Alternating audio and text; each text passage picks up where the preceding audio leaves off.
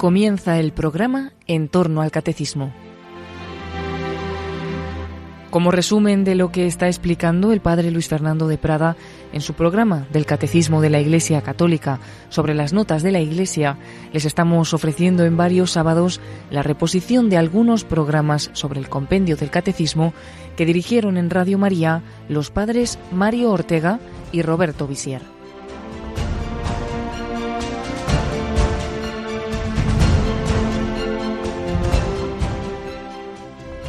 Saludamos con mucha alegría a todos los que sintonizan en este momento Radio María. Bienvenidos al programa sobre el compendio del catecismo. Estamos hablando de la Iglesia. Vamos a hablar hoy de por qué decimos que fuera de la Iglesia no hay salvación y de la misión que Cristo ha encomendado a la Iglesia de anunciar el Evangelio a todas las naciones. Son las preguntas del compendio 171, 172 y 173, para profundizar los números del Catecismo de la Iglesia Católica del 846 al 856. Escuchemos para comenzar unas palabras de el patrono universal de las misiones, el santo español San Francisco Javier, jesuita. Escribí así en el año 1544.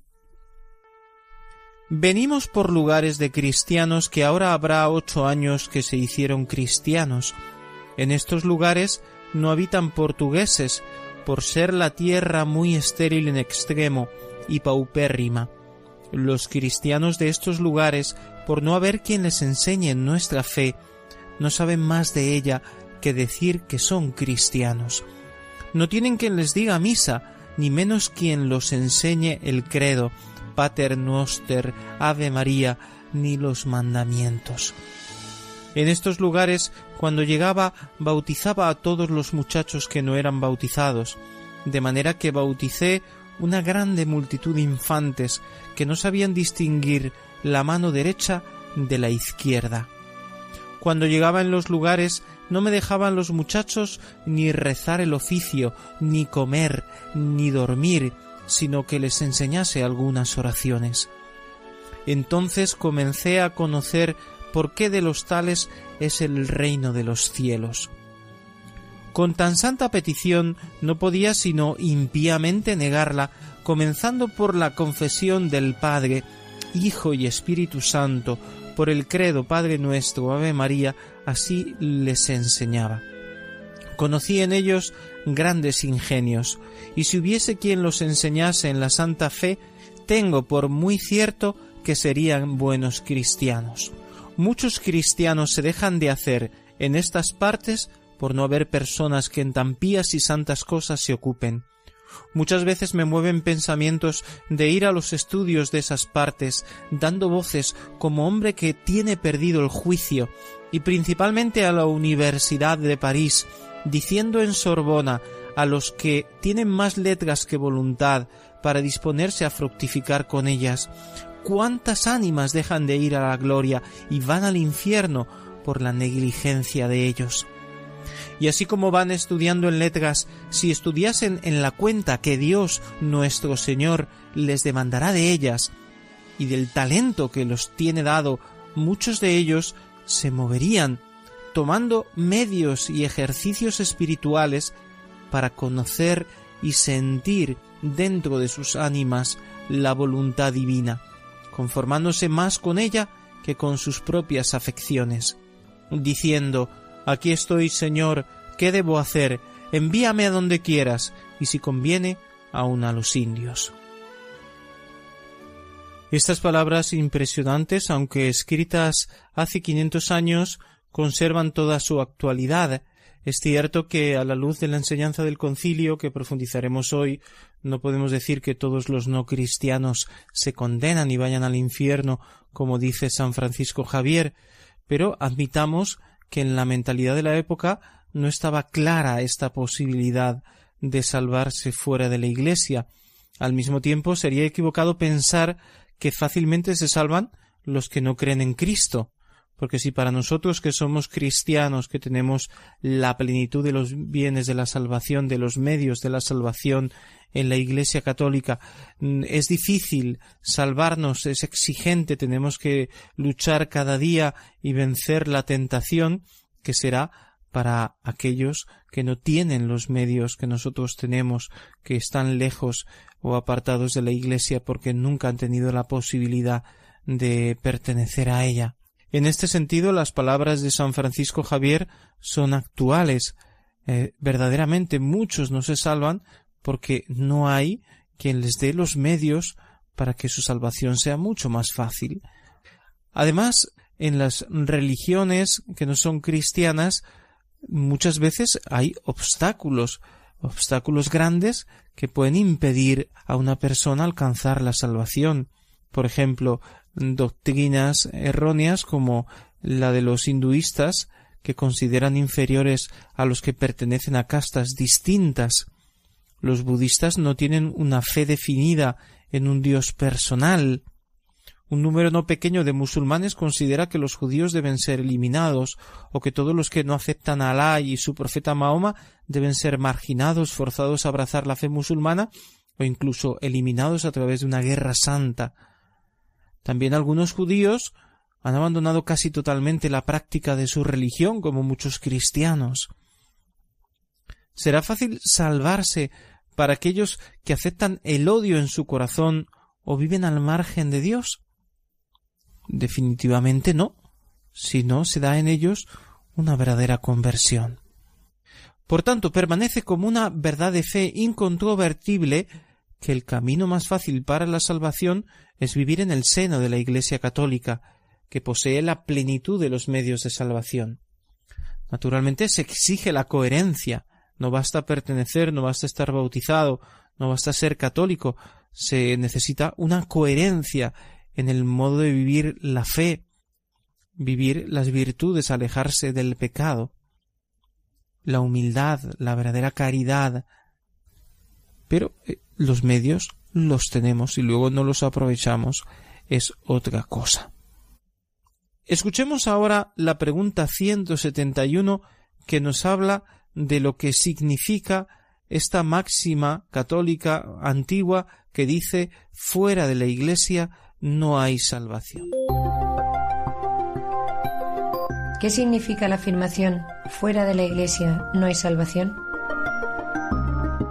La afirmación fuera de la Iglesia no hay salvación significa que toda salvación viene de Cristo cabeza por medio de la Iglesia que es su cuerpo.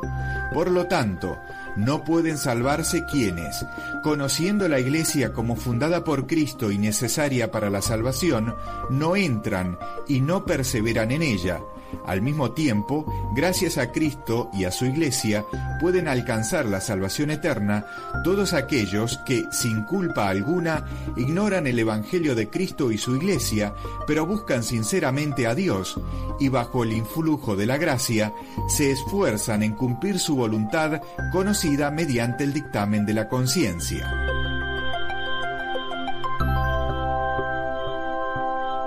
Esta expresión fuera de la Iglesia no hay salvación procede de los padres de la Iglesia. Por tanto, se enseña desde hace muchos siglos, prácticamente desde el inicio de la Iglesia. Ha sido siempre mantenida. ¿Qué quiere decir?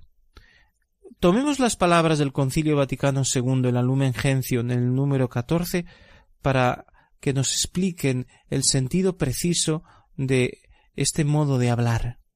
Dice así El Santo Sínodo, basado en la Sagrada Escritura y en la tradición, enseña que esta Iglesia peregrina es necesaria para la salvación. Cristo, en efecto, es el único mediador y camino de salvación que se nos hace presente en su cuerpo en la Iglesia.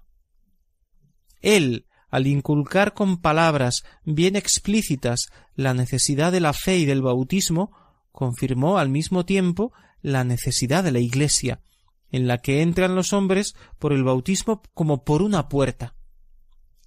Por eso no podían salvarse los que, sabiendo que Dios fundó, por medio de Jesucristo, la Iglesia católica como necesaria para la salvación, sin embargo, no hubiesen querido entrar o perseverar en ella. La Iglesia es necesaria para la salvación porque así lo ha querido Cristo, porque es el medio para entrar en comunión con Cristo, que es el único pontífice, el único puente por el cual podemos cruzar hacia el Padre, por el cual podemos vivir en comunión con el Padre. Y a Cristo lo encontramos en la Iglesia, a través de los sacramentos, especialmente de la Eucaristía, a través del bautismo que nos hace entrar en la Iglesia a través de los demás medios, de los demás sacramentos de la Iglesia. A la vez, eh, es imposible, si se rechaza a Dios y a la Iglesia, en cuanto camino hacia Cristo, salvarse. Si yo rechazo a Dios, ¿cómo puedo entrar en la presencia de Dios? Si yo rechazo a la Iglesia y comprendo que es un camino para ir a Dios, entonces estoy rechazando a Dios.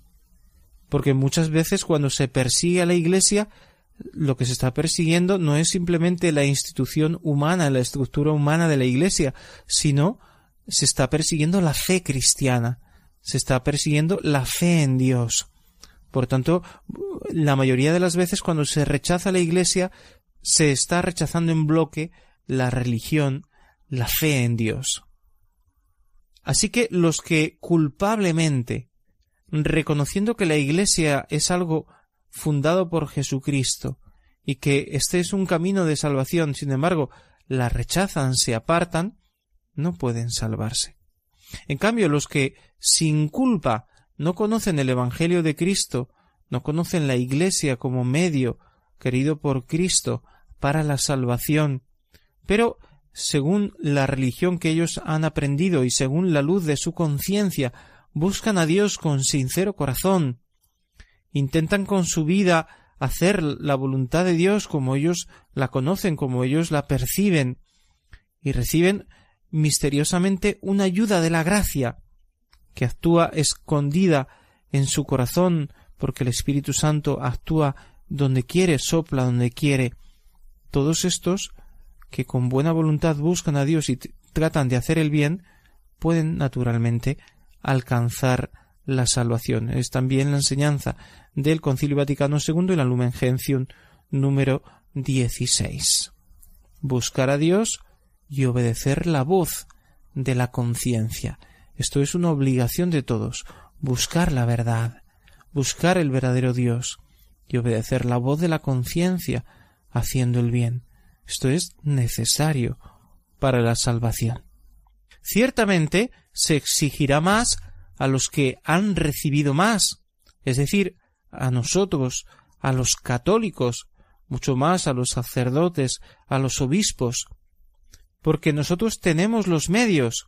Cuando Jesús dice esforzaos por entrar por la puerta estrecha, al final San Pedro le pregunta ¿Esto lo dices por nosotros o por todos en general? Y el Señor le viene a responder lo digo por todos, pero especialmente por ti y por vosotros.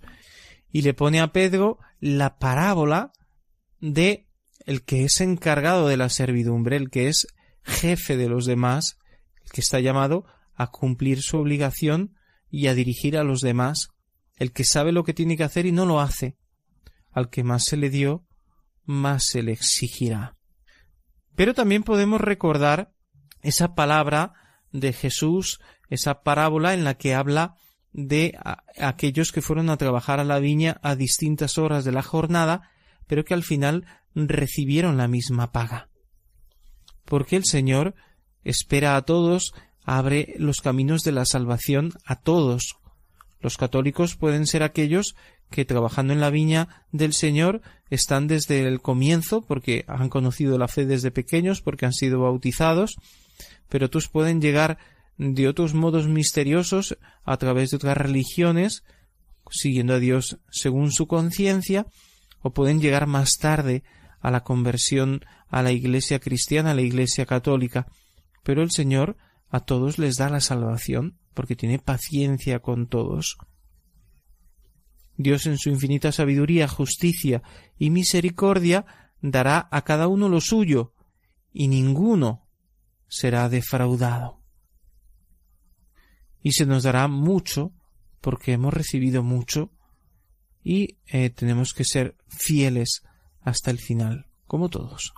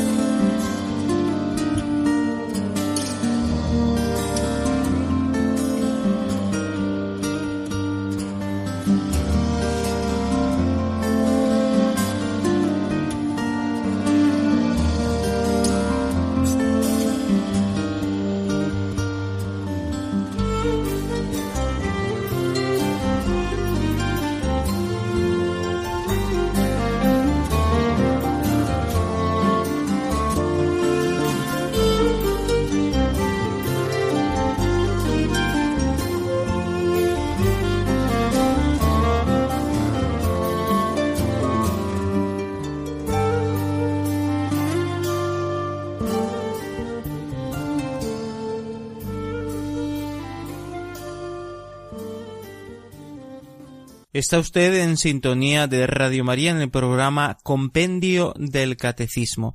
Estamos hablando de la misión de la Iglesia de anunciar el Evangelio, porque en la Iglesia está la salvación, fuera de la Iglesia no hay salvación. Pero los que, según su conciencia, no habiendo conocido la Iglesia, eh, intentan servir a Dios y hacer el bien, se pueden salvar. Demasiadas veces se ha hecho en estos últimos años una interpretación equivocada de esta enseñanza del Concilio Vaticano II, en el sentido de que ya no tendría sentido la evangelización, puesto que los hombres se pueden salvar sin necesidad de hacerse cristianos, de pertenecer a la Iglesia. Ya hemos explicado que no es así, que aunque se pueden salvar naturalmente los que, según su conciencia, sirven a Dios de corazón, pero eh, todos están llamados a pertenecer a la Iglesia católica, porque el Señor la ha fundado para recibir en ella a todos los hombres de la tierra, y esa es la misión que ha recibido la Iglesia.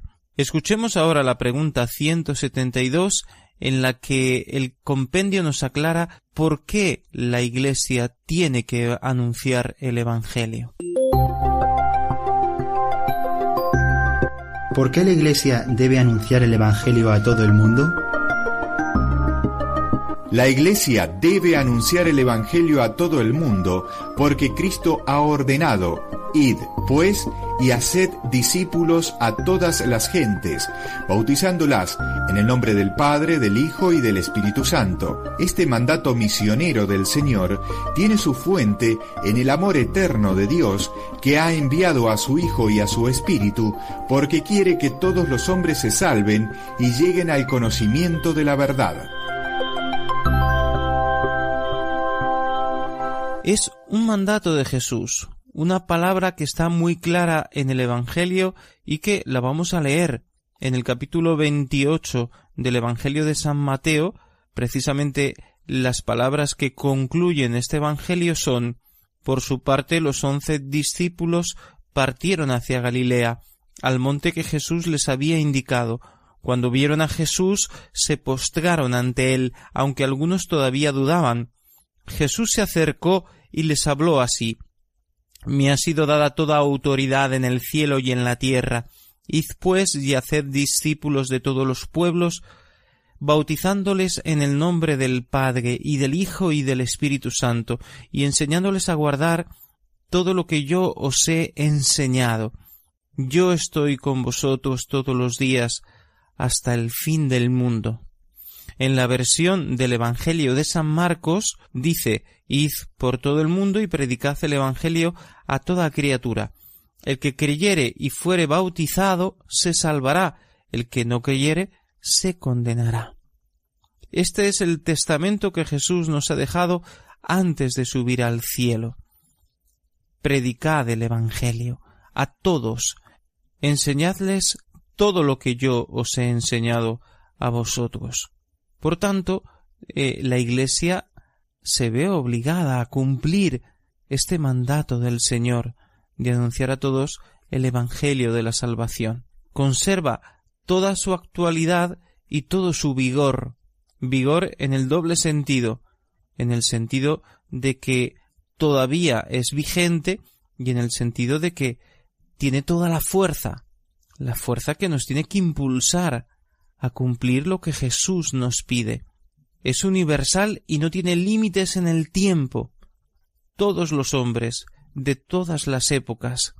El Evangelio de San Marcos subraya que el que se resista a creer está en verdadero peligro de condenarse porque no quiere aceptar, porque no quiere aceptar esa llamada de Dios. Así que la salvación eterna está en juego. El decreto Adgentes del Concilio Vaticano II en el primer número lo explica de esta manera. La Iglesia, enviada por Dios a las gentes para ser el sacramento universal de la salvación, obedeciendo al mandato de su fundador, por exigencias íntimas de su misma catolicidad, se esfuerza en anunciar el Evangelio a todos los hombres, porque los apóstoles mismos, en quienes está fundada la Iglesia, siguiendo las huellas de Cristo, predicaron la palabra de la verdad y engendraron las iglesias. Está refiriéndose cuando dice iglesias a las distintas comunidades cristianas, no a que los apóstoles fundaron varias iglesias de Cristo, eh, sino que hay una sola iglesia, pero en cada comunidad está presente la única iglesia de Jesús.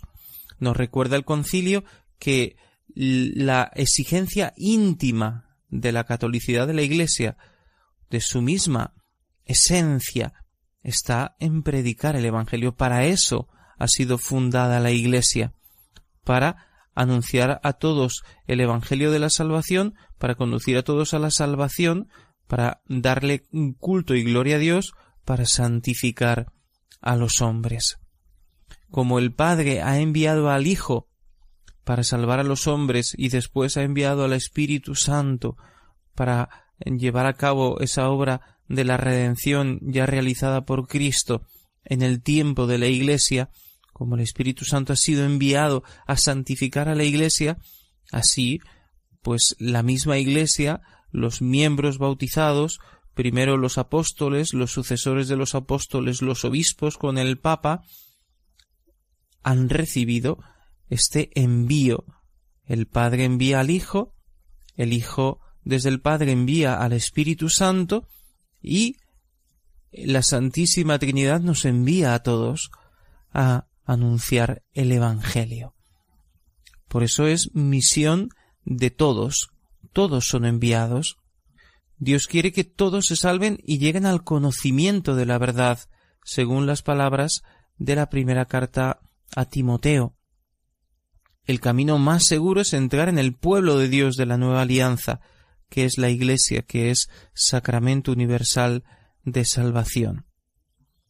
Y después cada uno libremente eh, puede aceptar o no esta llamada.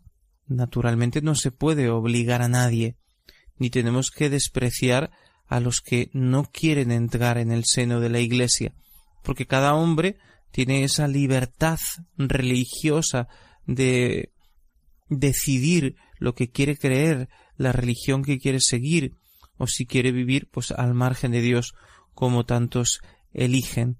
Pero lo que la Iglesia recuerda es que todos estamos llamados a buscar la verdad, y que el hombre que renuncia a esta búsqueda de la verdad está negando su propia intimidad, su propio ser, porque el hombre está hecho para la verdad, para el bien, para la belleza, y cuando renuncia al bien, a la verdad, a la belleza, está autodestruyéndose.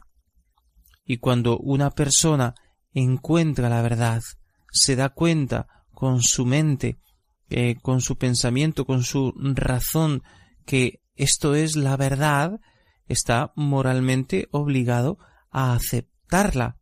Y si sabiendo que ahí está la verdad, que ese es el camino de la salvación, cuando ha tenido las señales, las pruebas, ha descubierto en su corazón que esa es la verdad, pero se niega a aceptarla, naturalmente es culpable de haber rechazado el camino de la verdad y de haber elegido vivir en el error. Hagamos una segunda pausa y hablaremos después de los caminos de la misión, de cómo anunciar el Evangelio. Volvemos enseguida.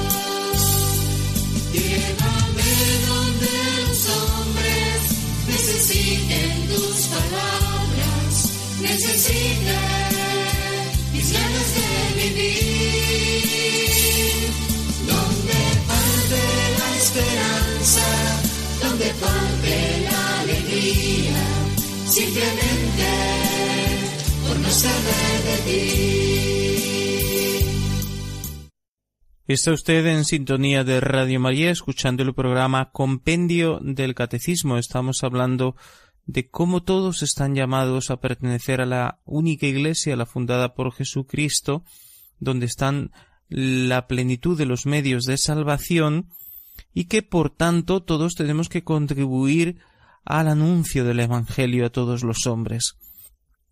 Escuchemos ahora la pregunta 173.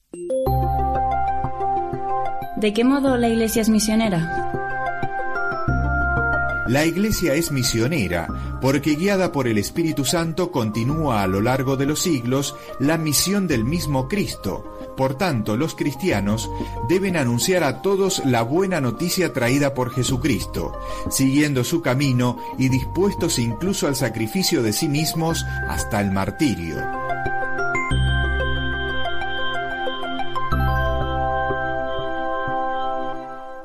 El decreto adgente sobre la misión evangelizadora de la Iglesia en el número 6 aclara que las diferencias que hay que reconocer en la actividad misionera de la Iglesia no proceden de la naturaleza de la misión, sino de las circunstancias en que esta misión se ejerce. Todos tienen que recibir el Evangelio, el mismo Evangelio, pero el modo de transmitirlo puede ser diferente según las culturas de las personas a las que se les quiere transmitir el Evangelio, según su circunstancia, su cultura, su disposición para acoger la palabra de Dios, etc.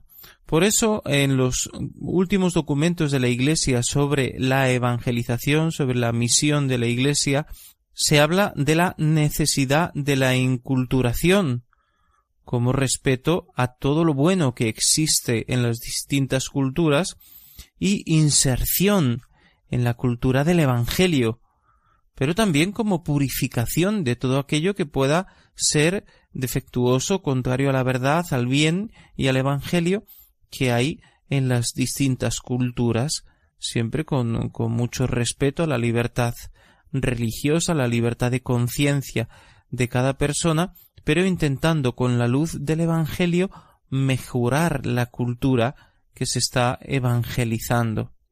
No se puede absolutizar una cultura y decir que simplemente porque es nuestra cultura es lo mejor que hay. Realmente la idiosincrasia de un pueblo no es una realidad muerta, porque los hombres no son una realidad muerta, sino viva. El pensamiento humano se desarrolla, evoluciona. Por tanto, la cultura no es algo inmóvil, sino que es algo cambiante. Así que, ¿por qué no en esos cambios que experimentan todas las culturas introducir la luz del Evangelio para que esa cultura evolucione, cambie con esa luz buena, maravillosa del Evangelio de Jesús? Eso quiere decir evangelizar las culturas. Naturalmente, una evangelización de las personas que no llega a calar en el modo de, de comportarse esas personas en sociedad, en el modo de compartir, de divertirse, en todo lo que es el conjunto de las costumbres, de los usos, del el arte, de la educación de una determinada civilización, de una determinada cultura, pues eh, no sería una evangelización con fruto. De hecho, uno de los dramas del mundo moderno es esa división entre la cultura, el modo de pensar de la gente y la fe, cuando todo tendría que estar pues mezclado, respetando naturalmente la autonomía de las ciencias humanas, de las, eh, de las ciencias exactas, de, bueno, de todo lo que es eh, independiente de la fe, pero a la vez iluminando todo con esa luz que la fe proyecta. De mi experiencia en la evangelización en las misiones en Venezuela, pues recuerdo, por ejemplo, que en Navidad la mm, música venezolana es maravillosa y es una hermosa síntesis entre la cultura española, la cultura indígena latinoamericana e iberoamericana y la cultura africana de los negros que llegaron ahí pues cuando se hacían la trata de esclavos, el comercio de esclavos.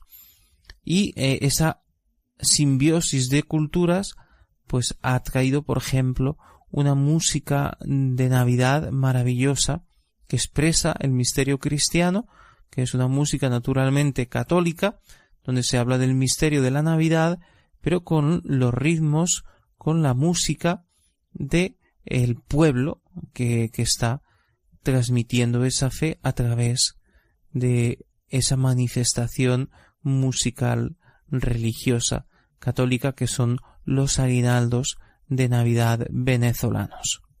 ¿Cuáles son los medios que tenemos que poner para evangelizar? Pues siempre la Iglesia nos ha dicho que todos tenemos que ser misioneros, aunque no todos tengamos que viajar a los lugares donde no está bien todavía establecida la Iglesia o donde es desconocido el nombre de Jesús.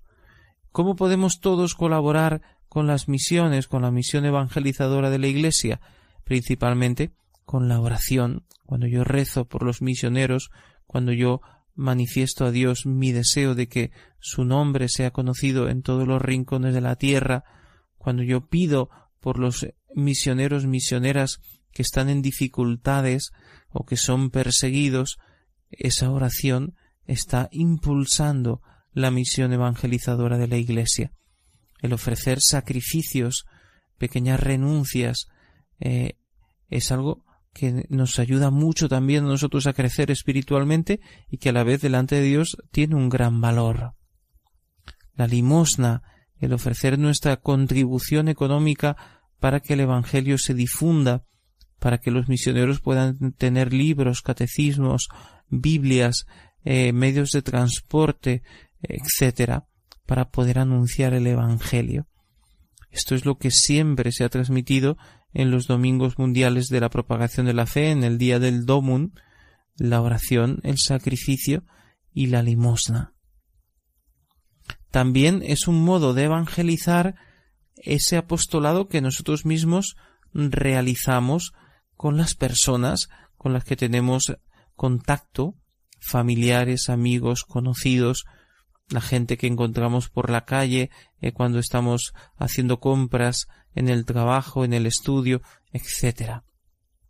¿Cómo tenemos que evangelizar directamente? Pues invitando, invitar a una persona a ir a misa es un modo de evangelizar, invitar a una persona a participar en encuentros de formación, en encuentros de oración, en movimientos apostólicos, todo eso es un modo de evangelizar. Cuando yo doy un buen consejo a una persona y con ese consejo la aparto de cometer un error, de hacer un pecado, eso es un modo de evangelizar. Cuando trato de aclarar, de defender la doctrina de la Iglesia, cuando entro en un diálogo apologético en el que intento defender la fe y dar las razones de por qué creo, pues estoy compartiendo mi fe. Cuando abro un diálogo simplemente, aunque no sea polémico o apologético, sino un diálogo en el que intento poner en sintonía con la cultura que me rodea, con mis estudios, con el pensamiento de, de, de profesores, de científicos, intento abrir ese diálogo entre fe y cultura, entre fe y razón, entre fe y ciencia, estoy evangelizando de un modo maravilloso. Y naturalmente el modo más hermoso y más patente de colaborar con la misión evangelizadora es partir a un país de misión y colaborar en la evangelización de esos pueblos. Debemos tener muy claro que las misiones no son una obra social.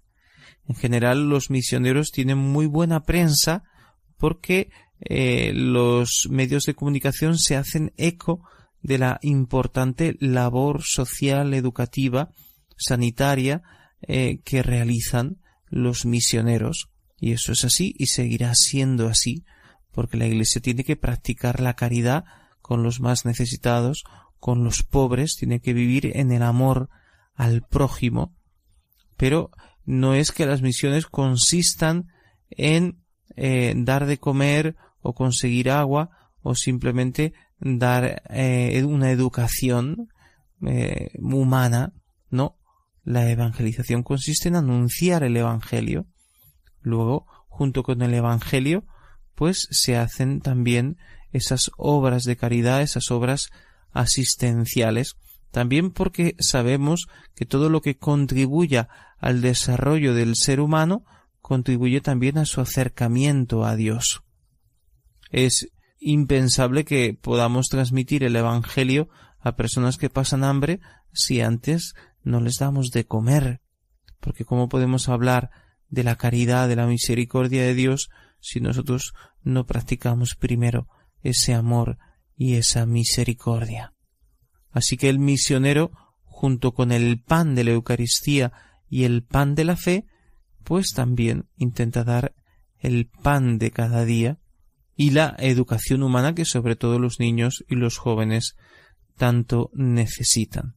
Pero la obra de evangelización es llevar las personas a Cristo, llevarlas al Evangelio, enseñarles a rezar, intentar que reciban con frecuencia los sacramentos, etc. Y, y, en eso tenemos que colaborar. Cuando colaboramos con un misionero, aunque también eso que nosotros damos a las misiones contribuya a realizar una obra social importante, pero la obra principal, la misión principal es anunciar el Evangelio a todos.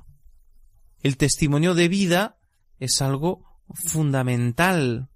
Es la primera forma de evangelizar. En circunstancias especialmente difíciles, sobre todo en países donde los cristianos son muy perseguidos y viven eh, bajo presión, pues el testimonio de fe es casi lo único que se puede hacer.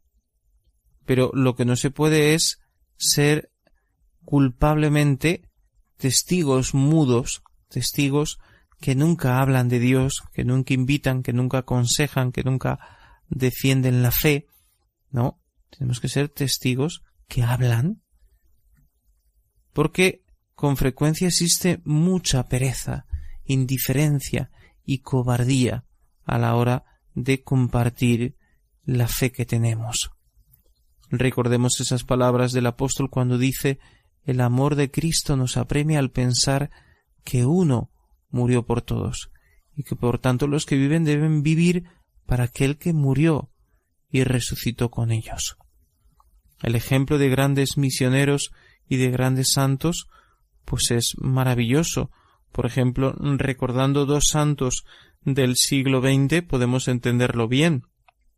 La Madre Teresa de Calcuta, Beata Teresa de Calcuta, pues ha realizado esa obra maravillosa de servicio a los pobres, pero a la vez su testimonio de vida ha sido una evangelización continua y a los que podían eh, recibir el Evangelio de esos pobres que asisten, también les han anunciado el Evangelio y los han bautizado y les han ayudado a acercarse a Cristo. Otros muchos recogidos en un estado de salud pues terrible que estaban ya muriendo, que eran verdaderos moribundos, pues en el respeto a su fe, que no era cristiana, seguramente hinduista o budista, pues no han recibido eh, ese bautismo, ese evangelio en los centros asistenciales de la Madre Teresa de Calcuta, porque hay que respetar la fe de las personas.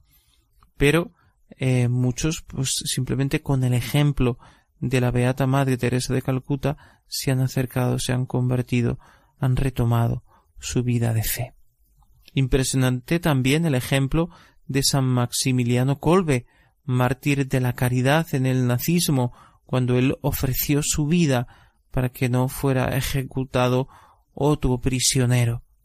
Pero antes de este acto maravilloso de caridad suprema, de ofrecer su vida por la de otro como Cristo ofreció su vida por todos, San Maximiliano Kolbe se había destacado por ser un gran misionero, por haber estado en Japón, por publicar la revista El Caballero de la Inmaculada, por atraer abundantes vocaciones a la vida franciscana, es decir, por una obra evangelizadora a través también de los medios de comunicación, sobre todo escritos, una obra evangelizadora maravillosa.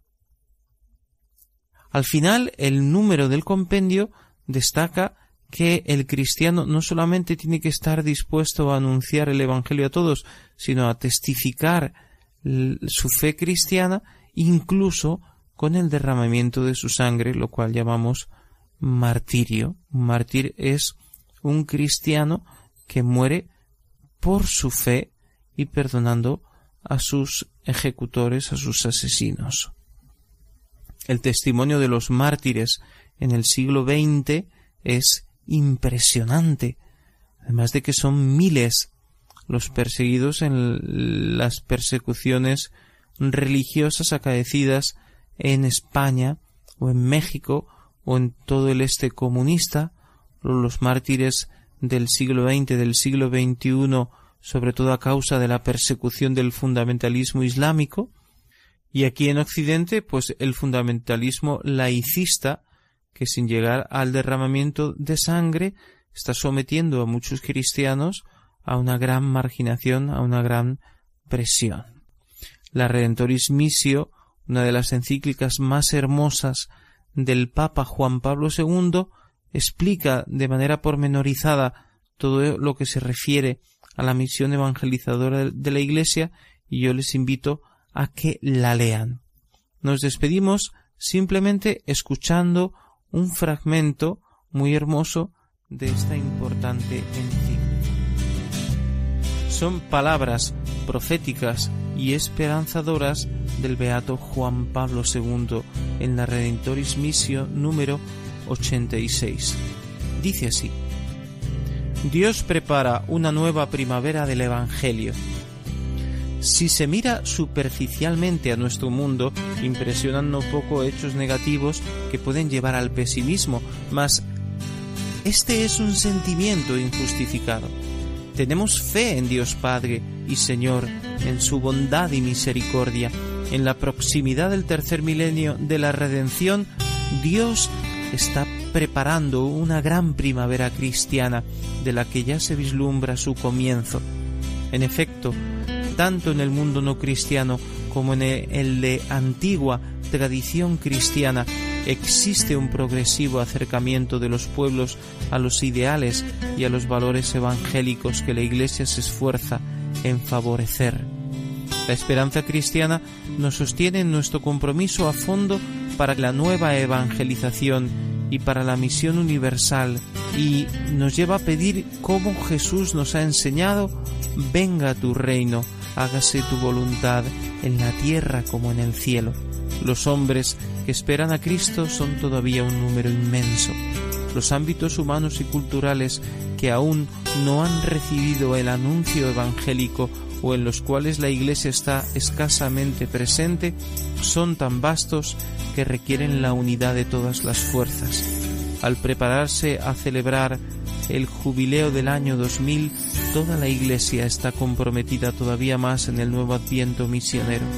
Hemos de fomentar en nosotros el afán apostólico por transmitir a los demás la luz y la gloria de la fe y para este ideal debemos educar a todo el pueblo de Dios. No podemos permanecer tranquilos si pensamos en los millones de hermanos y hermanas nuestros, redimidos también por la sangre de Cristo, que viven sin conocer el amor de Dios. Para el creyente en singular, lo mismo que para toda la Iglesia, la causa misionera debe ser la primera, porque concierne al destino eterno de los hombres y responde al designio misterioso y misericordioso de Dios.